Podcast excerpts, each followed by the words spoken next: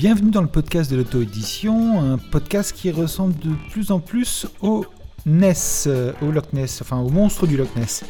Sera là, sera pas là, etc. Euh, désolé pour le hiatus, mais cette fois-ci, on a un épisode très intéressant avec Marjorie Véron, avocate et juriste, pour parler d'un thème qui m'est très cher, parce que je pense que c'est vraiment très important pour tous les auteurs, qu'ils soient auto-édités ou non. Et ce thème, euh, c'est le droit d'auteur. Euh, et toutes les questions juridiques qui sont liées au, fait d'écrire et de publier.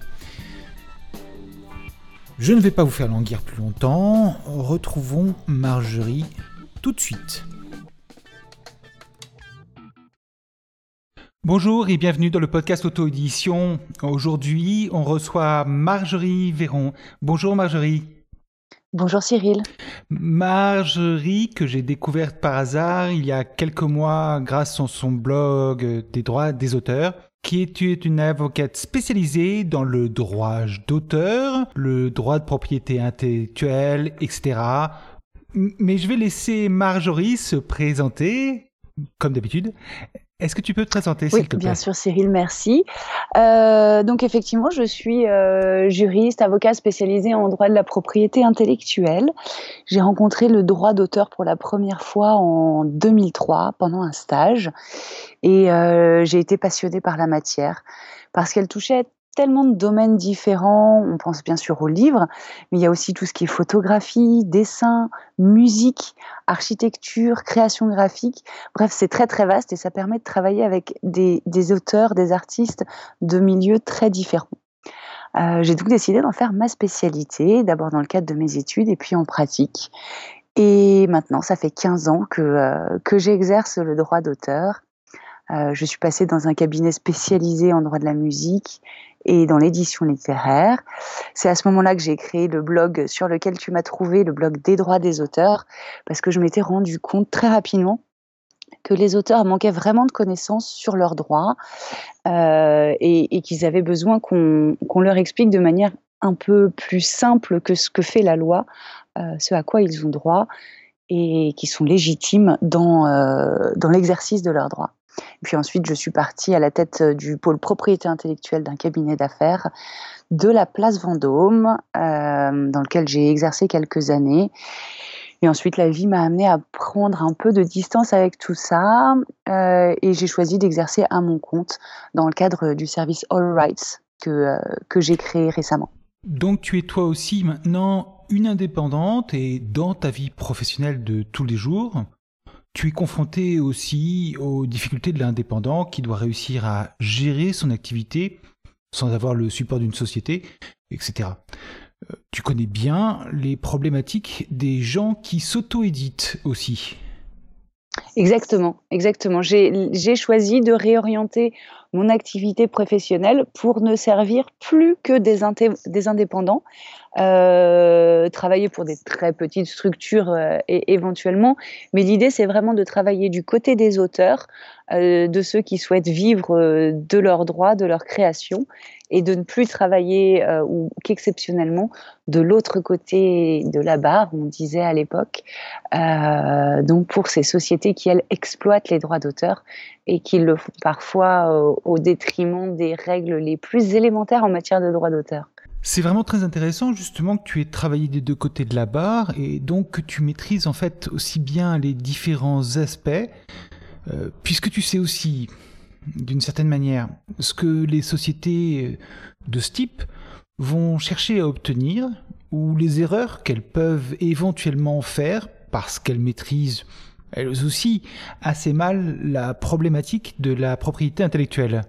Voilà, c'est ça. Je connais, euh, je connais leur fonctionnement interne, je connais leur manière euh, d'appréhender, d'aborder la matière, d'aborder les auteurs.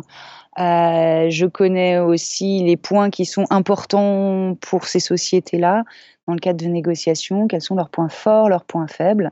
Et donc, bah, forcément, je, sais leur parler et, je sais aussi comment, du coup, orienter les auteurs pour, euh, pour aborder ce genre de société. Alors sur ton blog, j'ai trouvé un certain nombre d'articles euh, à l'adresse euh, des droits des auteurs.fr, je crois, euh, .com, .fr, .fr. Oui, oui. Donc on arrive sur une page d'accueil et dans le menu du haut, on va retrouver le blog avec tous les différents articles que tu as écrits qui touchent aussi bien le droit de propriété intellectuelle sur les photos, que sur les monuments, sur d'autres choses, sur les choses littéraires évidemment, des questions sur les diffamations, injures et des choses comme ça. Tu proposes aussi un petit guide des droits pour les auteurs, je crois. Oui, exactement. Alors, le, blog, il aborde deux grands types de thématiques, la propriété intellectuelle en général et la liberté d'expression. Euh, donc dans la liberté d'expression, on va trouver tout ce qui va toucher à la diffamation, à l'injure, ce qu'on peut dire ou ce qu'on ne peut pas dire. Et puis dans la propriété intellectuelle, on va trouver une petite partie sur le droit des marques, parce que c'est des choses qui sont importantes pour les, entrepreneurs, surtout les petits entrepreneurs qui se lancent. Et euh, une grosse partie qui est consacrée au, droit d'auteur, qui est vraiment mon cœur de métier. Il y avait beaucoup d'articles sur le blog euh, sur le droit d'auteur. C'est un blog, donc j'écris de manière un peu euh, euh random, de manière aléatoire. Décousue. sur décousu voilà sur tel et tel sujet j'écrivais un peu au, au, fil au gré de mes envies et sur tel ou tel sujet euh, et puis je me suis rendu compte que ça avait peut-être besoin d'être structuré tout ça parce que j'ai beaucoup de questions qui touchent à différents points je me suis rendu compte que les gens avaient du mal à appréhender la matière dans sa globalité et donc que ça pouvait être utile de remettre un petit peu d'ordre dans certains de mes articles spécifiques au droit d'auteur euh, et c'est comme ça qu'est né le guide des droits des auteurs. C'est donc un... un PDF. Oui, c'est un PDF, mais c'est un, pas un condensé, un, un condensé des, articles essentiels sur le sujet du droit d'auteur, euh, qui a été ordonné, organisé, euh, comme un juriste sait si bien le faire, pour rendre la, la matière accessible euh, de premier abord, pour avoir un premier aperçu de ce qu'est le droit d'auteur, comprendre quelles sont les œuvres qui sont protégées, qu'est-ce que c'est concrètement que les droits d'auteur, comment les exploiter, comment protéger son œuvre, etc. Vraiment le B à bas du droit d'auteur. Ensuite, je t'ai contacté et on a décidé d'aller plus loin que ce condensé et de faire vraiment un livre sur la problématique euh, du droit d'auteur. Alors, c'est toi qui l'as écrit, bien sûr. Euh, oui, je ne vais pas te prendre tes droits d'auteur du tout. Euh, donc, d'aller plus loin qu'un condensé et d'écrire vraiment un ouvrage de référence sur le droit d'auteur pour les écrivains. Exactement. L'idée euh, pour nous, ça a été d'écrire cet ouvrage à destination des écrivains, parce que c'est vrai que mon blog s'adresse en général à tous les auteurs, le guide du droit des auteurs s'adresse à tout type d'auteurs, donc les, auteurs d'œuvres littéraires, mais aussi euh, tout ce que je disais tout à l'heure, les photographes, les graphistes, euh, même les architectes. Le, le, champ est très vaste, donc on a choisi de se concentrer vraiment sur les problématiques que peuvent rencontrer les auteurs d'œuvres littéraires pour la protection de leur œuvre et, euh, ensuite pour l'exploitation de leur œuvre parce que bah voilà, à chaque fois c'est des milieux professionnels différents et que là on s'est concentré sur le milieu professionnel de l'édition littéraire. Oui, mais tout en gardant aussi une approche euh, pas trop juridique, même si c'est appuyé sur ta connaissance de la maîtrise de l'art juridique. Et l'objectif, c'était de vulgariser, c'est un mauvais mot, je suis d'accord, mais de rendre sa digestion plus compréhensible par quelqu'un qui ne connaît pas la matière du droit. Exactement. J'ai gardé l'approche euh, qui est celle de, des droits des auteurs et, qui euh, a son petit succès euh, au vu des commentaires et différents messages que je reçois, qui est celle de effectivement vulgarisation. C'est un terme que j'aime pas parce qu'il est un peu connoté de manière péjorative, mais de simplifier sans pour autant que ce soit simpliste euh, le droit d'auteur, le rendre vraiment accessible en partant de des textes de loi, du droit pur, euh, en y ajoutant mes connaissances euh, techniques et pratiques et en, passant tout ça au filtre de la clarification, faire en, sorte que les choses soient compréhensibles par quelqu'un qui n'y connaît absolument rien à la matière, même s'il n'est lui-même pas auteur. Et j'espère que le pari est réussi. Alors on dit que ce livre parle du droit d'auteur, mais il parle aussi assez longuement de l'autre versant du droit d'auteur qui est la liberté d'expression et les limites au droit d'expression et au droit d'auteur. C'est une partie qui est aussi euh, tout ce que l'on n'a pas le droit d'écrire, ce sur quoi il faut faire attention lorsque on commence à écrire pour éviter de se retrouver dans des soucis graves. Voilà, exactement. Le livre se concentre sur toutes les problématiques juridiques qu'un auteur va rencontrer au cours euh, du processus créatif et de l'exploitation de son œuvre. Donc ça passe notamment par, euh, bien sûr, le droit d'auteur, mais aussi par toutes les questions relatives à la liberté d'expression. Ce que je peux dire, ce que je peux pas dire, est-ce que je peux écrire sur telle personne, est-ce que je dois lui demander son avis, euh, dans quelles limites je peux écrire sur elle, etc. En réalité, toutes les questions auxquelles je réponds dans le livre, ce sont pour la plupart des questions qui me sont posées de manière récurrente par mes lecteurs, par les lecteurs de mon blog, et auxquelles je trouvais utile d'apporter une réponse, euh, cette fois-ci spécifique pour les écrivains, mais euh, une réponse structurée. Alors, on est ici pour parler de droit d'auteur et une des questions que se posent souvent les auteurs, c'est comment protéger leurs écrits? D'ailleurs, ils sont même parfois un, peu paranoïaques par rapport à cette question-là. En France, est-ce que, est que cette protection du droit d'auteur est automatique dans la loi française? C'est vrai que c'est une question qui, revient de manière récurrente parce que euh, ça peut paraître un petit peu étrange par rapport à tout ce à quoi on peut avoir l'habitude, tous les systèmes euh, de protection auxquels on est normalement confronté. On a l'habitude de se présenter devant une administration, d'effectuer un dépôt, d'avoir un coup de tampon sur un papier et de se dire voilà, j'ai un titre, euh, me voilà légitime à revendiquer une protection. En matière de droit d'auteur, ça marche pas du tout comme ça. En matière de droit d'auteur, la loi prévoit que l'œuvre est protégée du seul fait de sa création. Donc à partir du moment où l'œuvre est matérialisée, attention, le droit d'auteur ne protège pas les idées, il faut que l'idée soit matérialisée, concrétisée. En matière littéraire, euh, il faut qu'elle soit couchée sur le papier, au moins un synopsis détaillé. À partir du moment où cette œuvre est créée, elle est protégée. Le grand problème qu'on rencontre euh, à partir de là, c'est que certes l'œuvre est protégée, mais encore faut-il être capable de prouver qu'on en est l'auteur, et puis en cas de conflit, à quelle date cette œuvre a été créée. C'est pour ça qu'il existe différents systèmes de protection dont on parle dans le livre, euh, qui, euh, qui permettent à l'auteur de prouver sa paternité, donc qu'il est bien l'auteur de l'œuvre, et de donner ce qu'on appelle une date certaine à son œuvre. Si jamais il y a un conflit avec un autre auteur qui dit non mais moi j'avais déjà écrit sur ce sujet-là, euh, vous avez copié mon idée, on pourra lui dire non regardez j'ai fait un dépôt à telle date, il y avait déjà tous les éléments protégeables qui étaient matérialisés, donc je suis bien propriétaire de droits d'auteur, ce n'est pas de la contrefaçon.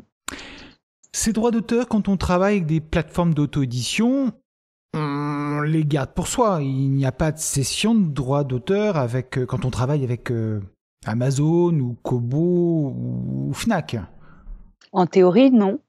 En théorie, non, puisque quand on est auto-édité, on est son propre éditeur.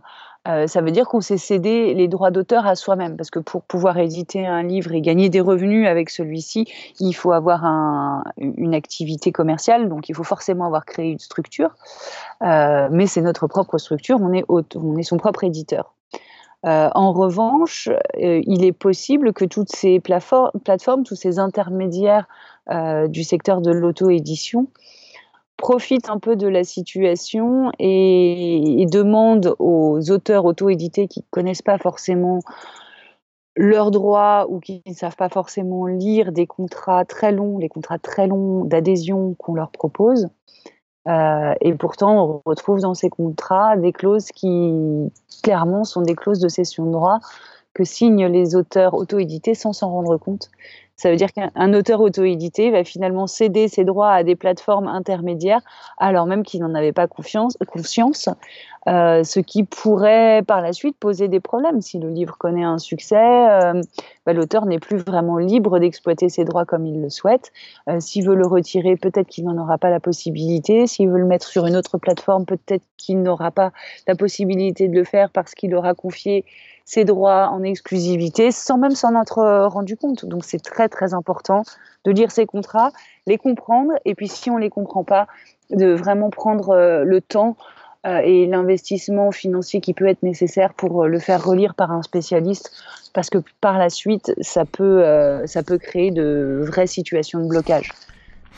Oui, ce type de situation, enfin d'expérience quand on travaille avec Amazon ou Kobo, il y a en fait des, en effet des contrats, des conditions générales d'utilisation ou de partenariat, car on est plus en partenariat qu'en édition ou en prestation.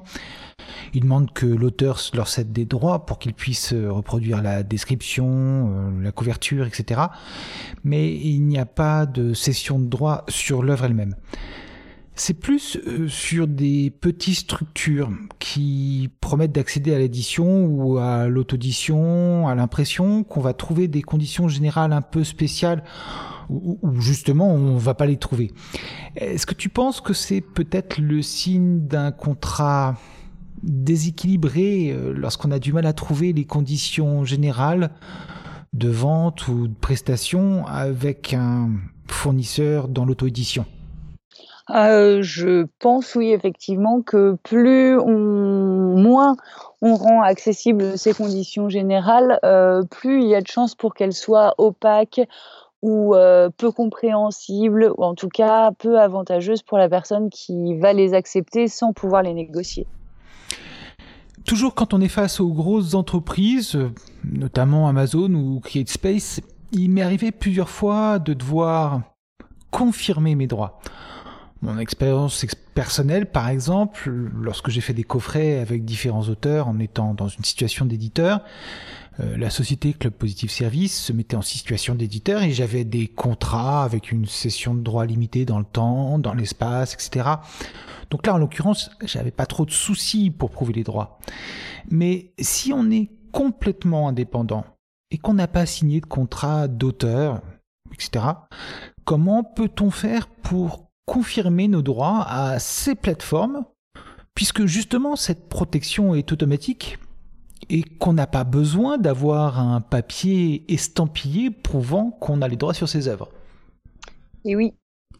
Et oui, c'est problématique en effet parce que ça prouve que toutes ces sociétés-là euh, ont une activité commerciale qui est basée sur une légère méconnaissance de, euh, de la pratique et, du droit d'auteur euh, en particulier, euh, parce qu'effectivement, l'auteur n'a pas de titre à présenter pour euh, prouver qu'il est bien l'auteur de l'œuvre qu'il est en train de mettre en ligne. alors c'est là éventuellement où les démarches qu'on aura pu faire pour donner date certaine à son œuvre, comme le dépôt d'une enveloppe solo électronique qui est possible maintenant, ou un recommandé électronique éventuellement, peuvent peut-être être utiles. Mais euh, c'est vrai qu'en pratique, j'ai pas de solution particulière à, donner aux auteurs parce que la demande qui est faite s'appuie sur euh, une réalité juridique qui n'existe pas. J'ai quelques livres qui sont bloqués ainsi car ils n'acceptent pas l'argument juridique. Euh, ils ont une démarche qui est plutôt protectrice pour eux. Oui. On veut pas de problème. au lieu d'avoir une démarche du type publier et assumer vos responsabilités. Ils ont un peu peur en fait. Hein. ils ont peur parce que en tant que euh, ils restent hébergeurs de contenu, donc en, tant qu'hébergeurs de contenu, ils sont responsables aussi du contenu qu'ils mettent en ligne. Euh, et donc, bah, si jamais il y a une revendication de la part de quelqu'un qui se euh, réclamerait auteur d'une œuvre qui a été mise en ligne par Amazon, Amazon va être en première ligne de mire, ça va être le premier à être assigné. Alors certes, il peut se retourner contre l'auteur, Enfin bon, c'est quand même tout un processus judiciaire qui peut être long et coûteux.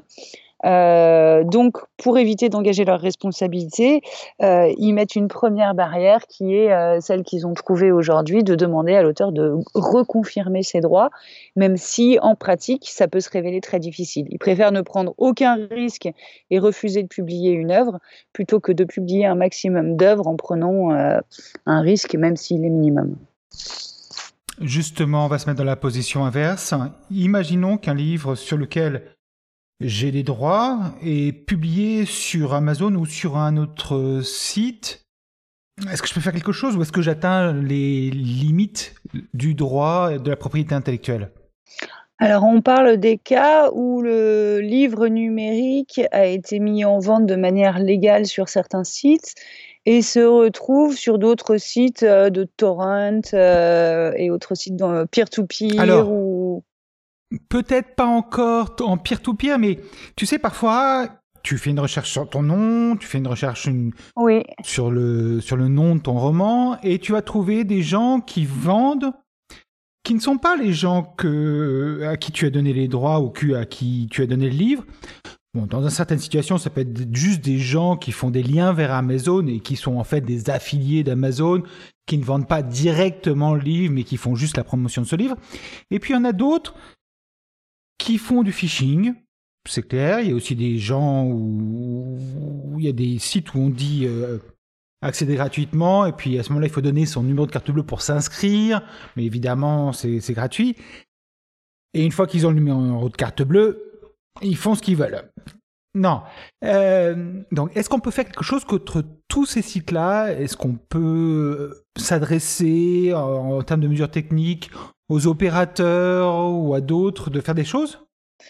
Alors, c'est délicat. Euh, bon, il y a des mesures techniques de protection qu'on peut mettre euh, en amont sur le livre numérique. Donc, si vous êtes euh, édité par un éditeur, c'est lui qui va se charger de mettre ces mesures de protection. elles sont variables, plus ou moins efficaces. C'est en tout cas une première barrière qui n'empêchera pas les plus volontaires de mettre l'œuvre en ligne, mais qui peut déjà être un petit frein pour, pour les plus amateurs.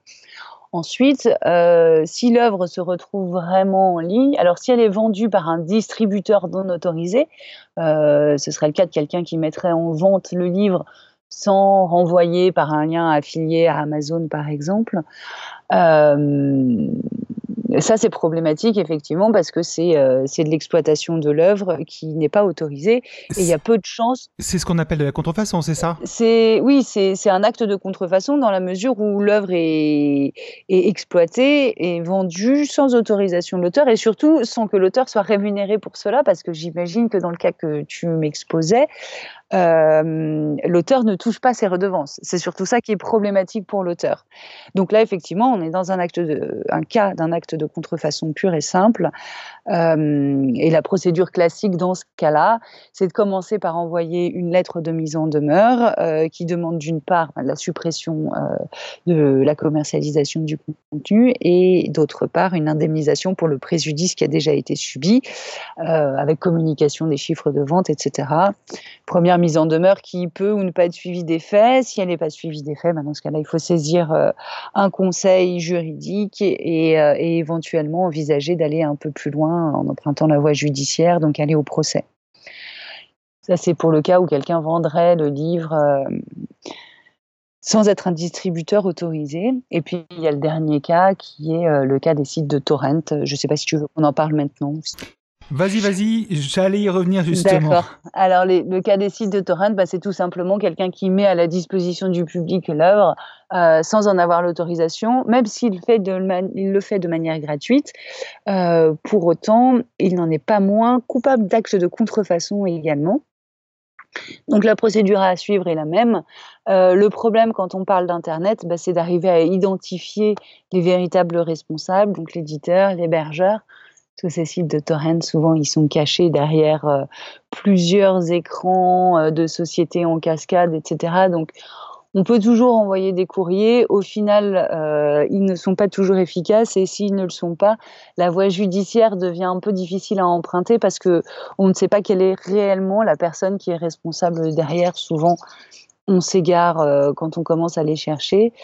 Donc la dernière mesure qui peut rester éventuellement, c'est de s'adresser directement aux fournisseurs d'accès à Internet euh, qui eux ont une obligation légale de bloquer certains sites euh, lorsqu'ils, ils, euh, lorsque la justice les y ordonne, le leur ordonne, pardon. Mais là, pareil, c'est une procédure qui est un petit peu, qui peut être un peu contraignante, en tout cas qui est coûteuse parce qu'elle demande d'engager des frais de justice, et puis qui qui n'empêchera finalement pas grand-chose parce que c'est un petit peu appuyé sur un champignon qui va repousser 10 cm plus loin. Oui, il y a un jeu anglo-saxon qui s'appelle Whack a Monkey où il faut taper des petits singes qui sortent. Et voilà, c'est exactement ça. Puis tu, tu, tapes sur un singe, donc effectivement tu lui enfonces la tête, mais tu peux être sûr que dans les 10 minutes qui suivent, il y en a un nouveau qui va apparaître euh, un petit peu plus loin sur un autre site avec, euh, avec ton œuvre. Euh, ils prendront un malin plaisir à, à la remettre bien en avant. Alors on a abordé la question de la propriété des droits. Il y a plein d'autres choses sur le droit d'auteur dans le livre, mais on ne va pas pouvoir en parler pendant des heures, parce que sinon il faudrait pas un podcast, mais cinq ou six podcasts. Euh, je voulais parler aussi du deuxième aspect du livre, ce qui touche à la liberté d'expression. Le droit ne fait pas que protéger les auteurs, il protège aussi les autres personnes, qu'elles soient auteurs ou non, des erreurs que pourraient commettre euh, les auteurs de, livres. Euh, Pourrais-tu nous résumer les types de fautes les plus graves qui peuvent poser des soucis aux auteurs qui, prennent un peu trop de liberté avec leur sujet ou avec leur personnage? Oui, absolument. Alors il y a trois, pour moi, trois types euh, de problématiques auxquelles les auteurs doivent faire particulièrement attention. Euh, deux qui sont spécifiques euh, au roman, à l'œuvre de fiction ou, euh, à la biographie. alors la première, c'est l'atteinte à la vie privée. on peut parler librement de la vie d'autres personnes, mais il y a une limite à ça, c'est le respect de leur vie privée. Donc il y a certains éléments qu'on ne peut pas révéler sur des personnes si ces éléments ne sont pas publics. Alors c'est sûr que plus la vie d'une personne aura été de notoriété publique, plus elle l'aura étalée euh, dans la presse, euh, dans les magazines People, etc., plus on pourra écrire largement sur elle, mais plus la personne aura fait en sorte de garder sa vie euh, secrète, confidentielle, moins on pourra aller fouiller dans son passé, dans ses relations, et on pourra révéler d'éléments à ce sujet-là. Donc ça, c'est le premier élément auquel il faut faire attention. Et puis on parle de personnes connues, mais des personnes inconnues, de la même manière, si on veut raconter son histoire de famille, il y a des secrets de famille qui ne regardent pas que nous, qui concernent d'autres protagonistes de la famille et qu'on ne peut pas révéler comme ça sans l'accord des personnes. Ça, c'est toute la problématique de la vie privée. Euh, il y a une autre problématique qui est celle des atteintes pures à la liberté d'expression, qui sont la diffamation et l'injure essentiellement. Euh, donc, bah, il faut tenir des propos mesurés sur, euh, sur les gens, ou euh, alors, quand on commence à avoir des propos qui sont euh, assez véhéments, il faut être sûr de ce qu'on raconte, c'est-à-dire qu'il faut être capable de prouver que ce qu'on dit est vrai, euh, et puis garder quand même, avoir réalisé une enquête d'une certaine qualité avant d'avancer euh, les propos qu'on avance. Pour la... Il ne faut pas hésiter à mettre des notes de bas de page euh, pour euh, préciser les choses dont on parlait. Euh, bah, éventuellement, oui, pour, pour appuyer son, sa démonstration, ou en tout cas, si on, le, on ne veut pas mettre les preuves en note de bas de page ou, ou en note de fin, bien les garder dans son dossier pour le cas où un jour on serait assigné en diffamation. Parce que quand on est assigné en diffamation, bah, un des premiers éléments qu'on peut avancer pour se défendre, c'est de dire euh, bah, les faits que je relate sont vrais. Donc il ne peut pas y avoir de diffamation puisque ce que je dis c'est vrai, mais par contre il faut pouvoir le prouver. Et c'est là. Je t'embêtais un petit peu sur les notes de bas de page parce que sur la version numérique, il a fallu que je fasse des notes de bas de page pour que ce soit complet. Oui, je sais. Il y, a, quelques euh, notes de bas de page dans le livre que j'ai écrit aussi. C'est euh, c'est une déformation professionnelle. On, aime bien, euh, on aime bien expliquer euh, et justifier surtout ce qu'on raconte. Euh, j'invite les lecteurs à aller lire s'ils veulent aller un peu plus loin et à les ignorer si ça leur gâche la lecture. Oui, je t'ai interrompu. Excuse-moi. alors, il y a une troisième catégorie. Et donc, la troisième catégorie, elle concerne euh, pas forcément l'écrit pur et simple. Euh, elle concerne quand même euh, le droit d'auteur, puisqu'il s'agit de tout ce qui est image et illustration. notamment en ce qui concerne la photo de couverture du livre, bah, faire attention à l'image qu'on choisit pour illustrer son livre, parce qu'il peut y avoir des droits dessus. Alors il peut y avoir une personne qui est représentée dessus, donc dans ce cas-là c'est du droit à l'image. Euh, on ne peut pas mettre la photo de quelqu'un sans avoir obtenu son accord. Et puis, euh, il y a la question de, des éventuels droits d'auteur sur cette euh, photo ou sur cette illustration, si c'est quelque chose qui a été dessiné ou créé à l'aide d'une machine ou d'un autre appareil. et dans ce cas-là, bah, il faut faire attention de bien avoir les droits de l'auteur de cette création graphique pour l'exploitation qu'on est en train de réaliser, euh, à savoir l'illustration d'un livre. Ça me fait penser justement aux images libres de droit et autres termes pour lesquels tu remets les pendules à l'heure dans le livre. Euh, copyright, libre de droit, domaine public, Creative Commons. faisons un petit aparté justement sur les images dites libres de droit. Ça n'existe pas en France, les images de libre de droit en fait. Alors en droit français, euh, non. En droit français, une image vraiment libre de droit, ça n'existe pas. Soit euh, elle n'est pas suffisamment originale pour donner lieu euh, à droit d'auteur, et dans ce cas-là, bah, elle n'est pas libre de droit, c'est simplement qu'il n'y a pas de droit dessus. Soit elle est suffisamment originale pour qu'il y ait des droits d'auteur, et dans ce cas-là, bah, on a soit une œuvre qui est encore euh, protégée par le droit d'auteur parce que son auteur n'est pas décédé depuis plus de 70 ans. Donc dans ce cas-là, cet auteur-là ou ses ayants droit a encore ses droits patrimoniaux. Donc il faut son autorisation. Soit l'auteur est décédé depuis plus de 70 ans. Dans ce cas-là, effectivement, les droits patrimoniaux, donc les droits euh, qui permettent de gagner de l'argent avec l'œuvre, sont épuisés.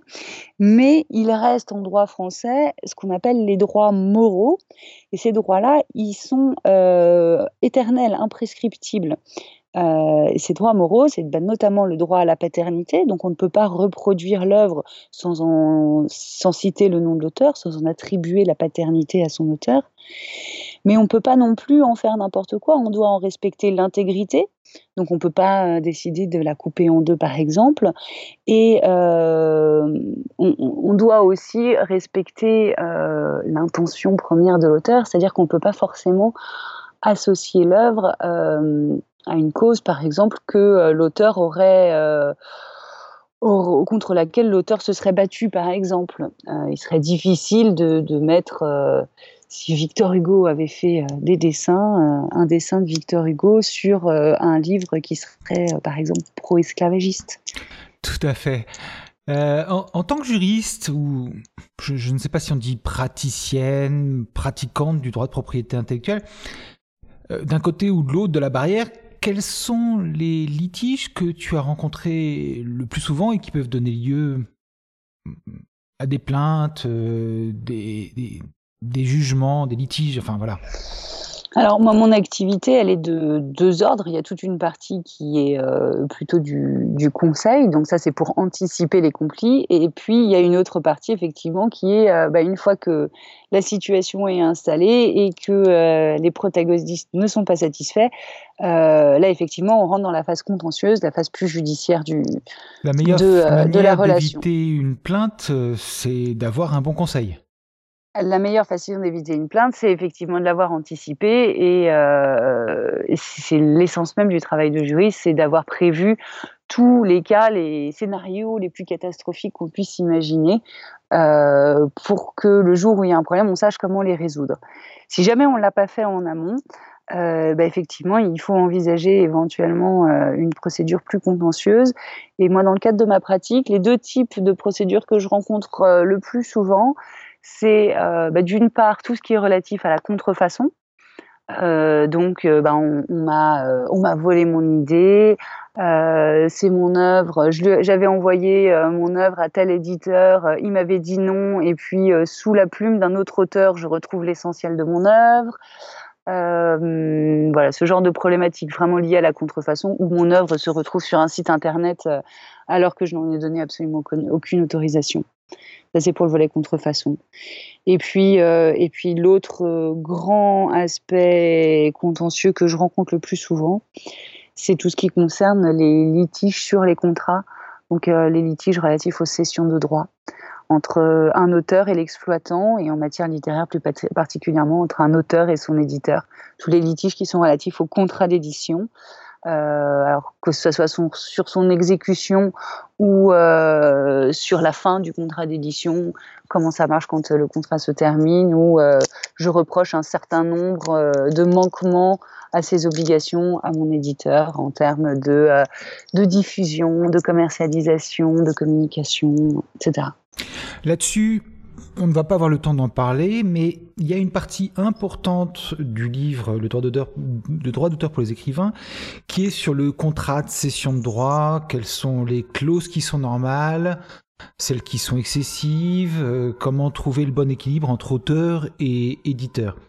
Euh, quand est-ce que, par exemple, un éditeur euh, fleurit le contrat? Oui, exactement, parce que le le droit d'auteur, c'est un droit qui est très encadré par la loi et il est très encadré par la loi surtout pour protéger l'auteur. Donc, quand on parle d'édition littéraire, il y a une double couche de protection. Il y a la première couche de protection qui est le, le, droit d'auteur en général et les contrats de cession de droit euh, pour l'exploitation, qui est assez protectrice de l'auteur et qui prévoit qu'un certain nombre de mentions doivent obligatoirement figurer dans l'acte pour qu'il soit valable. Euh, et c'est là où je tords le coup de manière définitive aux, sessions de droit, euh, tout droit cédé. Euh, sur une facture par exemple, ça, si vous m'écoutez, s'il vous plaît, arrêtez de faire ça, ça ne sert absolument à rien.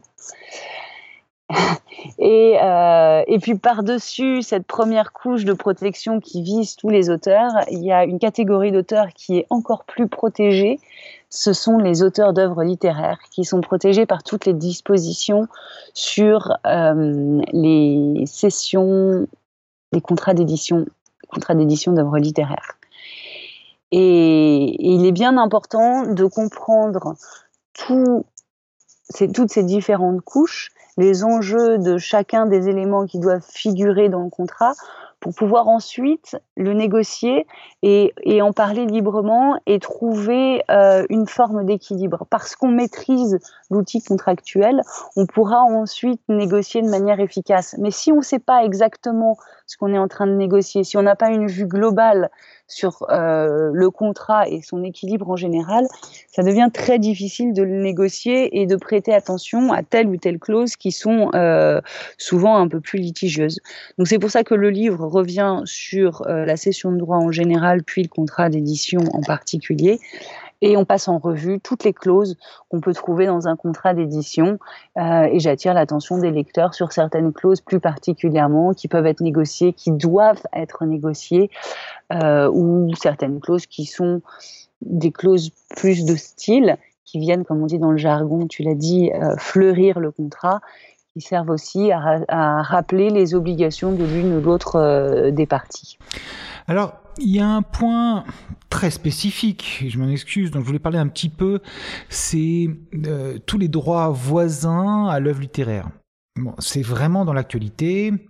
Il y a de plus en plus d'auteurs qui voudraient faire des livres audio et ils vont voir des plateformes qui leur proposent de faire faire la narration en s'assurant de la qualité, d'une bonne qualité, mais il n'y a pas de vraiment de contrat d'interprétation avec rémunération proportionnelle des, narrateurs. C'est au forfait. Est-ce qu'on n'atteint pas un peu les limites de ces plateformes qui en plus sont en général des plateformes anglo-saxonnes, donc des plateformes qui sont dans des pays du copyright? Euh, le fait de passer comme ça euh, du droit de propriété intellectuelle au, droit du copyright, est-ce que c'est quelque chose sur lequel il faut faire attention Et, la hmm. cession de, droits euh, pour une période donnée aussi? Euh, bah, Je pense que ça mériterait de se pencher vraiment sur la rédaction de, ces contrats-là, de ce type de contrat.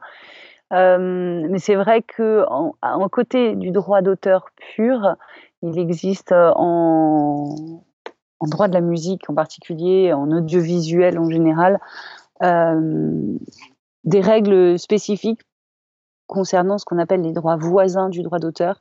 Donc c'est le droit du producteur de l'enregistrement et euh, les droits de l'interprète de l'œuvre. C'est-à-dire qu'il y a l'œuvre écrite et puis il y a celui qui va la déclamer, la réciter, la chanter, l'interpréter. Euh, et cette personne-là, elle a des droits qui sont spécifiques. Euh, mais qui sont moins larges que les droits d'auteur purs. Et donc le principe de la rémunération proportionnelle, qui est un principe essentiel du droit d'auteur ne trouve pas forcément à s'appliquer en matière de droit voisin du droit d'auteur, c'est-à-dire qu'il est envisageable que l'interprète soit rémunéré parce qu'il euh, y a une prestation à la fois technique et euh, une prestation artistique, donc il faut qu'il soit rémunéré, mais euh, il est selon moi, comme ça a priori, possible de le rémunérer exclusivement au forfait. Mais en revanche, il faut faire bien attention à la cession des droits voisins de cet interprète, euh, que cette cession, elle soit réalisée au profit de l'auteur et pas euh, au profit de la société qui se réserverait un certain nombre de, nombre de droits qui pourraient ensuite empêcher l'auteur de faire ce qu'il veut de l'enregistrement. En tout cas, il faut avoir, même si on a un contrat proportionnelle mais forfaitaire. Non, elle peut, pas, elle peut être ou proportionnelle ou forfaitaire. Oh oui, pardon, j'ai mangé mes mots.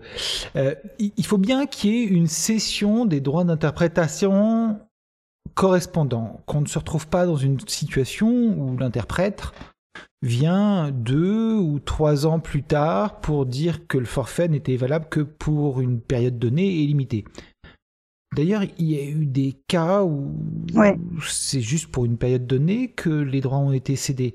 Euh, sur ton blog, tu parles du cas avec une photo d'une ville. Oui, c'est tout le problème des cessions de droits euh, en général. Parmi les éléments qui font que, euh, qui doivent figurer dans la cession de droit pour qu'elle soit valable, il y a notamment la durée. Donc, on peut soit prévoir que la cession de droit est donnée pour toute la durée des droits d'auteur, soit on prévoit une durée plus limitée, et souvent on, prévoit une durée plus limitée, mais il faut bien faire attention à ce que cette durée, elle ne vous empêche pas d'exploiter par la suite, parce qu'un an, par exemple, ça peut être très très court, mais euh, ça dépend aussi des moyens qu'on a. Plus la, session est longue, plus elle devrait coûter cher en théorie. Euh, voilà, donc il faut arriver à trouver un juste milieu entre euh, ce dont on, a réellement besoin aujourd'hui, ce dont on pense avoir besoin à moyen terme et euh, les moyens financiers qu'on a aujourd'hui. Mais en toutes circonstances, la durée euh, de la session doit être mentionnée quelque part. C'est pour ça que les fameuses factures et devis avec la simple mention tout droit cédé ça vaut rien du tout, puisqu'il n'y a même pas la durée. On ne sait pas pour combien de temps ça a été. Euh, ça a été ni les territoires. Euh, voilà, la durée, le territoire, les supports euh, les... et la destination de l'œuvre, les droits qui sont cédés. Ça, tout ça, ça doit être clairement détaillé. Une session de droit. À chaque fois. Voilà, à chaque fois. Une session de droit qui fait trois lignes, c'est vraiment réservé à des cas ultra simples d'utilisation à titre gratuit pour un usage ultra spécifique. On est rentré dans des détails, mais l'idée est que dans le livre, on couvre de manière euh, complète tous les points du droit d'auteur, de la liberté d'expression, de la cession de droit. On ne va pas aller aussi près dans le détail quand même de situations très particulières. En dehors du livre, quand on est face à une problématique spécifique qui dépasse ce qu'il y a dans ce livre-là. Quel est euh, ton conseil de juriste et d'avocate euh, S'il y a un contrat de cession de droit à une clause exotique, est-ce qu'il faut le signer les yeux fermés? Je pense que quand on est auteur, il est très difficile d'être à la fois un bon créatif et un bon commercial et de savoir se vendre. Donc quand on est un bon créatif et qu'on est abordé par quelqu'un qui veut exploiter euh, nos œuvres, soit on a affaire à quelqu'un qui est particulièrement honnête, qui vous fait un contrat, qui vous explique en détail, euh, que vous comprenez parfaitement, et dans ce cas-là, s'il n'y a rien qui vous fait signer, vous pouvez signer. Mais dans la majorité des cas et dans la réalité du monde dans lequel on vit, c'est quand même assez rare. Euh, on va vous présenter un document en vous disant que c'est un contrat ultra classique, que euh, c'est le contrat que tous les auteurs signent euh, avec la société en question, que vous pouvez signer les yeux fermés. Moi, je vous invite à le relire, à le relire avec attention et la matière contractuelle, c'est un art en soi. donc, si vous ne maîtrisez pas cet art, si vous paraît un petit peu obscur, faites relire ce contrat par quelqu'un qui connaît quelque chose et qui connaît quelque chose en matière de droit d'auteur, parce que la matière est tellement spécifique. Euh, il y a un livre entier du Code de la propriété intellectuelle qui lui est consacré. Ça procède d'une logique qui n'est pas tout à fait celle du droit civil, qui n'est pas tout à fait celle du droit commercial. C'est pas abordable par n'importe quel juriste. C'est une matière qui ne s'improvise pas. Euh, donc faites relire ces actes-là par des gens qui connaissent le droit d'auteur. Alors en France, malheureusement, le métier d'agent littéraire est peu répandu. Euh, pourtant, ça serait des intermédiaires qui seraient bien utiles parce qu'ils connaissent à la fois euh, le monde littéraire, le réseau, sa manière de travailler, le monde professionnel, et puis aussi bah, les méandres juridiques de tout ce monde-là. mais si vous n'avez pas forcément les moyens ou la notoriété pour accéder au service d'un agent littéraire, au moins renseignez-vous auprès de, professionnels qualifiés, que ce soit des avocats, des conseils juridiques ou, euh, ou autres sociétés d'auteurs qui pourraient vous aider pour euh, au moins comprendre ce à quoi vous allez vous engager, parce que ça peut être pour très longtemps. En matière d'édition littéraire, on trouve encore des contrats qui sont pour la durée des droits d'auteur. Donc ça va vous engager vous, ça va engager vos héritiers.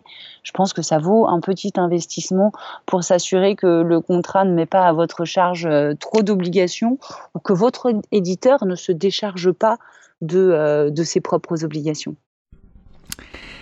Bon, merci. Euh, est-ce que tu peux nous rappeler le titre de ce livre que j'ai le plaisir d'éditer? Oui, absolument. Ce livre s'appelle Le droit d'auteur pour les écrivains. Comment protéger votre œuvre et exploiter vos droits pour en tirer le meilleur parti de Marjorie Véron? Exactement, c'est son sous-titre. Merci beaucoup Marjorie, ça me fait très plaisir de t'avoir reçu. Euh, je pense qu'on aura l'occasion au moins par blog interposé, de dialoguer encore sur le thème du droit d'auteur, qui est une problématique centrale à l'activité de l'auteur. On, rencontre assez souvent, malheureusement, euh, donc assez souvent des auteurs euh, qui cherchent ou ont des difficultés à récupérer leurs droits, par exemple. Euh, c'est un sujet qui doit être mieux maîtrisé par les auteurs, qu'ils soient autodités ou pas.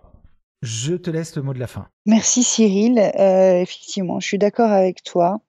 Euh, le droit d'auteur, c'est une matière qui peut paraître un peu compliquée à aborder quand on n'y connaît rien, mais il suffit de se pencher un peu sur la question pour comprendre que c'est une matière qui a évolué au fil de la jurisprudence, de la sensibilité des juges, et donc c'est une matière certes juridique, mais qui reste profondément humaine et, euh, et qu'il suffit de se plonger un petit peu dedans pour en comprendre la logique et qu'à partir de là, il devient assez facile de, négocier des contrats, euh, des contrats qui sont équilibrés pour tout le monde, parce que le but c'est pas forcément d'avoir euh, le contrat le plus avantageux possible, c'est surtout d'avoir le contrat le plus équilibré possible qui fera que les deux parties s'y retrouvent et ont envie de travailler ensemble et de faire en sorte que ce contrat puisse vivre pleinement et, euh, et, que la relation puisse euh, s'épanouir de manière équitable pour les deux parties. Merci beaucoup Marjorie, encore une fois.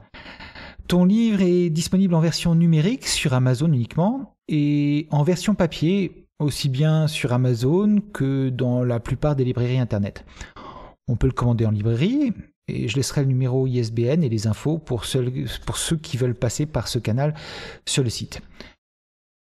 J'en profite aussi pour euh, rappeler ton site, euh, c'est desdroitsdesauteurs.fr. Parfait. Merci Cyril. À bientôt. À bientôt.